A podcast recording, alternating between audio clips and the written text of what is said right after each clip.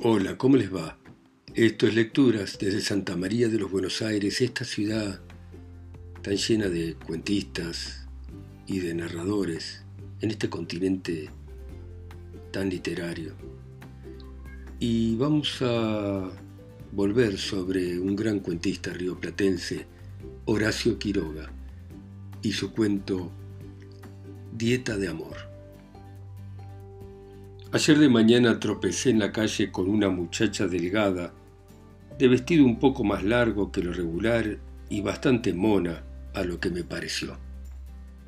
Me volví a mirarla y la seguí con los ojos hasta que dobló la esquina, tampoco preocupada ella por mi plantón como pudiera haberlo estado mi propia madre. Esto es frecuente. Tenía, sin embargo, aquella figurita delgada un tal aire de modesta prisa en pasar inadvertida, un tan franco desinterés respecto de un badulaque cualquiera que con la cara dada vuelta está esperando que ella se vuelva a su vez, tan cabal indiferencia, en suma, que me encantó, bien que yo fuera el badulaque que la seguía en aquel momento. Aunque yo tenía que hacer, la seguí y me detuve en la misma esquina. A mitad de la cuadra ella cruzó y entró en un zaguán de casa de altos. La muchacha tenía un traje muy oscuro y muy tensas las medias.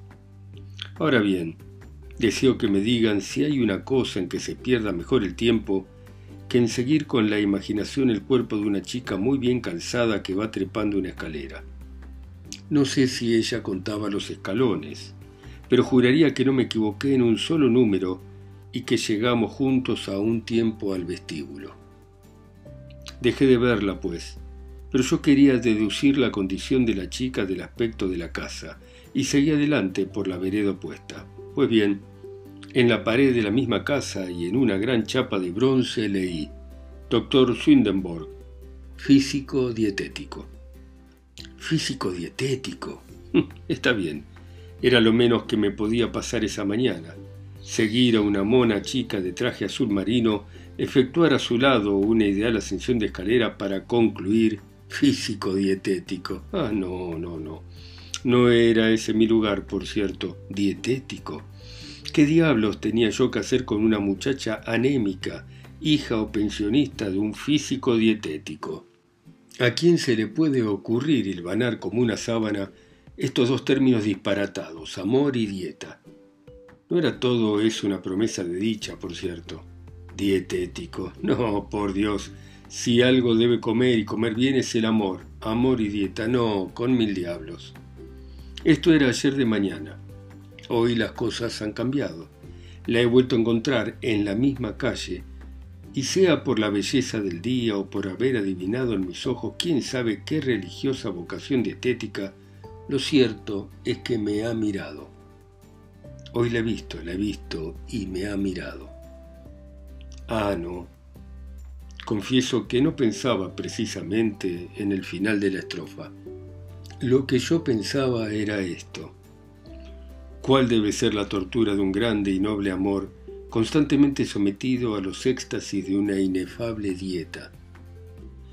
Pero que me ha mirado esto no tiene duda. La seguí, como el día anterior, y como el día anterior, mientras con una idiota sonrisa iba soñando tras los zapatos de charol, tropecé con la placa de bronce, doctor Swindenborg, físico dietético. Ah, es decir, que nada de lo que yo iba soñando podría ser verdad. ¿Era posible que tras los aterciopelados ojos de mi muchacha no hubiera sino una celestial promesa de amor dietético? Debo creerlo así, sin duda, porque hoy, hace apenas una hora, ella acaba de mirarme en la misma calle y en la misma cuadra, y he leído claro en sus ojos el alborozo de haber visto subir límpido a mis ojos un fraternal amor dietético. Al diablo el amor. Han pasado cuarenta días. No sé ya qué decir, a no ser que estoy muriendo de amor a los pies de mi chica de traje oscuro. Y si no a sus pies, por lo menos a su lado porque soy su novio y voy a su casa todos los días, muriendo de amor. Y sí, muriendo de amor, porque no tiene otro nombre esta exhausta adoración sin sangre. La memoria me falta a veces, pero me acuerdo muy bien de la noche que llegué a pedirla. Había tres personas en el comedor, porque me recibieron en el comedor. El padre, una tía y ella. El comedor era muy grande, muy mal alumbrado y muy frío. El doctor Swindenborg me oyó de pie, mirándome sin decir una palabra. La tía me miraba también, pero desconfiada. Ella, Minora, estaba sentada a la mesa y no se levantó. Yo dije todo lo que tenía que decir y me quedé mirando también. En aquella casa podía haber de todo, pero lo que es apuro, no. Pasó un momento aún y el padre me miraba siempre. Tenía un inmenso sobre todo peludo y las manos en los bolsillos. Llevaba un grueso pañuelo al cuello y una barba muy grande. ¿Usted está bien seguro de amar a la muchacha? me dijo al fin. Oh, lo que es eso, le respondí. No contestó nada, pero me siguió mirando. ¿Usted come mucho? me preguntó. Regular, le respondí tratando de sonreír. La tía abrió entonces la boca y me señaló con el dedo como quien señala un cuadro. El señor debe comer mucho, dijo. El padre volvió la cabeza a ella. No importa, objetó. No podríamos poner trabas en su vía. Y volviéndose esta vez a su hija sin quitar las manos de los bolsillos. Este señor te quiere hacer el amor, le dijo. ¿Tú quieres?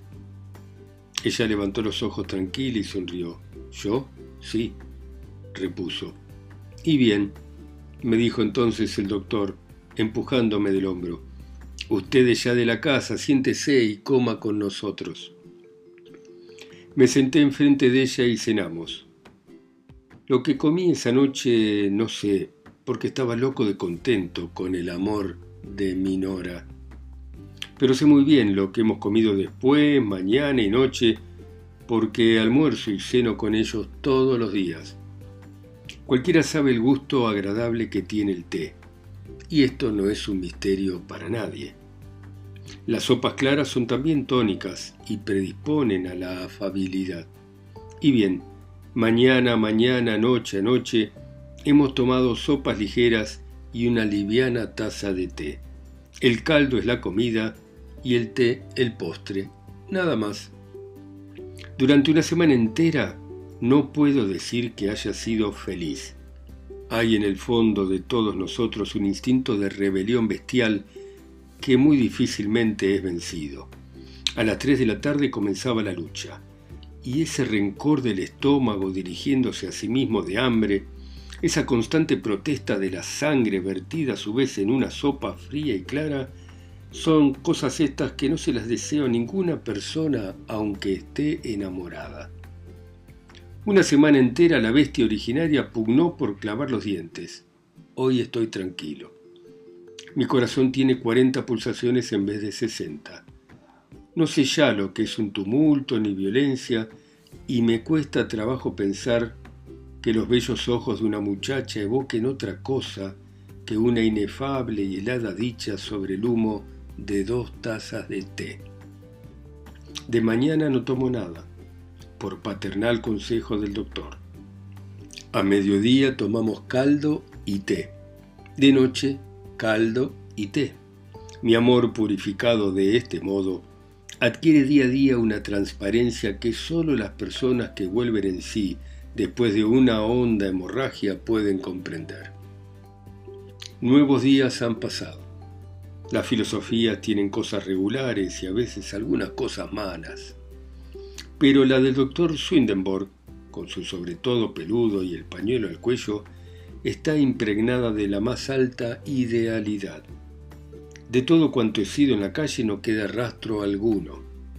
Lo único que vive en mí, fuera de mi inmensa debilidad, es mi amor. Y no puedo menos de admirar la elevación del alma del doctor cuando sigue con ojos de orgullo mi vacilante paso para acercarme a su hija. Alguna vez, al principio, traté de tomar la mano de Nora, y ella lo consintió por no disgustarme. El doctor lo vio y me miró con paternal ternura. Pero esa noche, en vez de hacerlo a las ocho, cenamos a las once. Tomamos solamente una taza de té.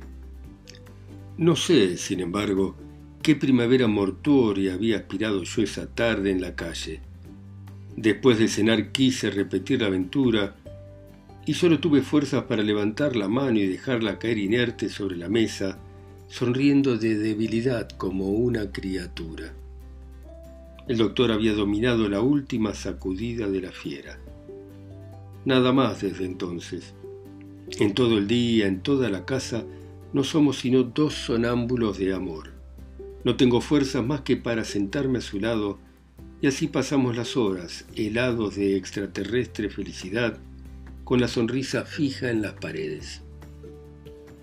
Uno de estos días me van a encontrar muerto, estoy seguro. No hago la menor recriminación al doctor Swindenborg, pues si mi cuerpo no ha podido resistir a esa fácil prueba, mi amor, en cambio, ha apreciado cuánto de desdeñable ilusión va ascendiendo con el cuerpo de una chica de oscuro que trepa una escalera. No se culpe, pues, a nadie de mi muerte. Pero a aquellos que por casualidad me oyeran, quiero darles este consejo de un hombre que fue un día como ellos.